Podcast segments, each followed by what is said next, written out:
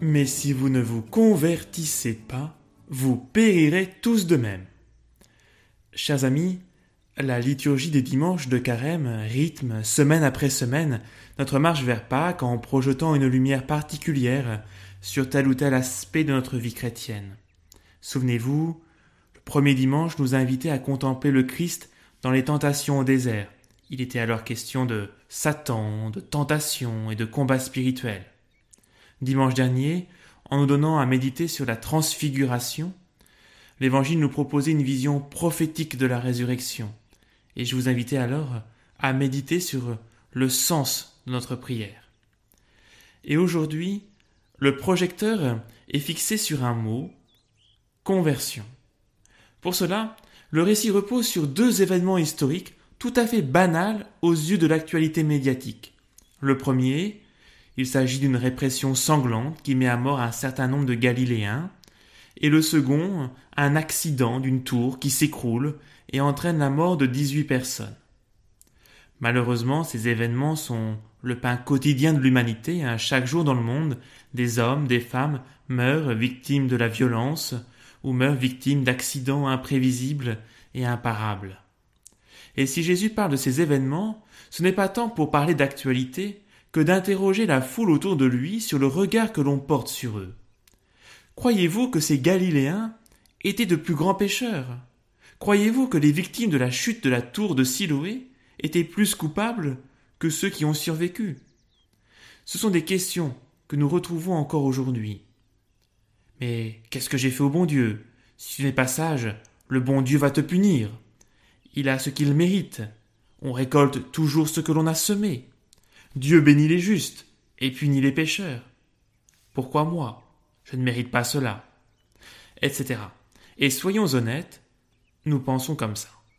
C'est comme si le fait de prêter une culpabilité aux victimes apportait une sorte de consolation. Finalement, quelque part, la mort qui a frappé n'a pas frappé aveuglément. Et par conséquent, si moi je vis, et s'il ne m'est rien arrivé, c'est que je suis innocent aux yeux de Dieu. Et à l'inverse, s'il m'arrive quelque chose, comme une grave maladie, j'ai le sentiment que Dieu m'a abandonné. Et cette réflexion jalonne toute la Bible. Existe-t-il un lien entre la souffrance et la culpabilité, entre la mort et le jugement de Dieu? Et Jésus n'a de cesse de s'opposer à cette conception d'une rétribution immanente.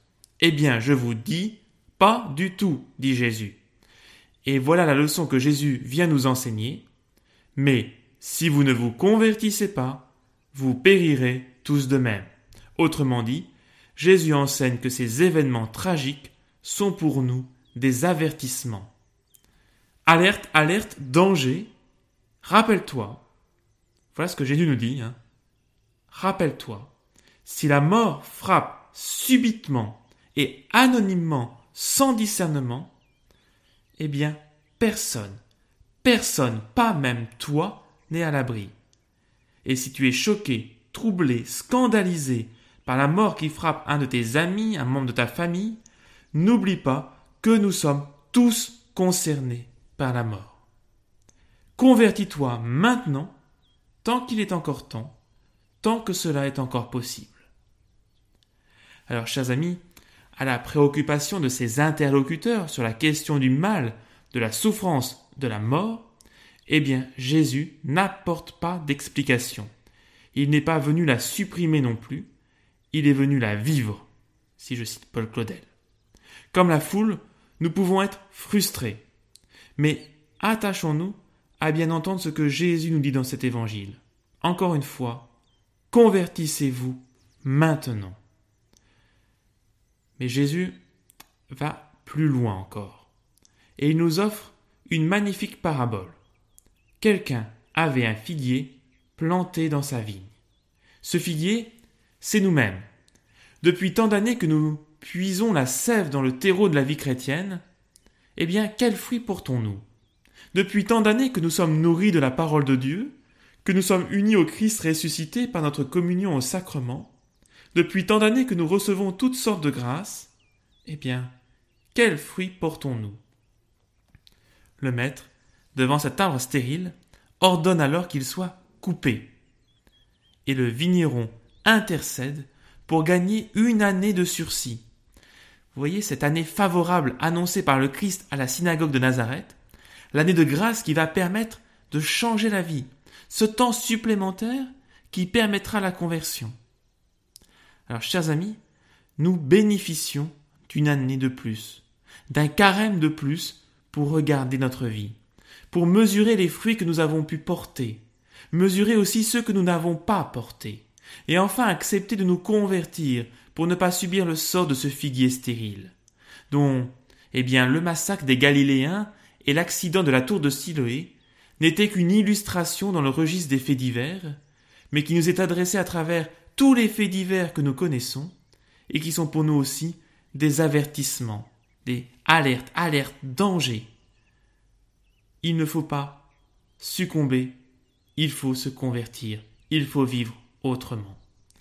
Alors, chers amis, la liturgie place ce récit au cœur de notre carême, en son centre, comme un avertissement et un appel.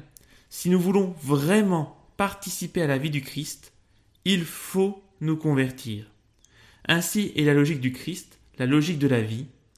Convertissez-vous. Chers amis, que la bénédiction de Dieu, Père, Fils et Saint-Esprit repose sur vous tous et y demeure à jamais. Amen.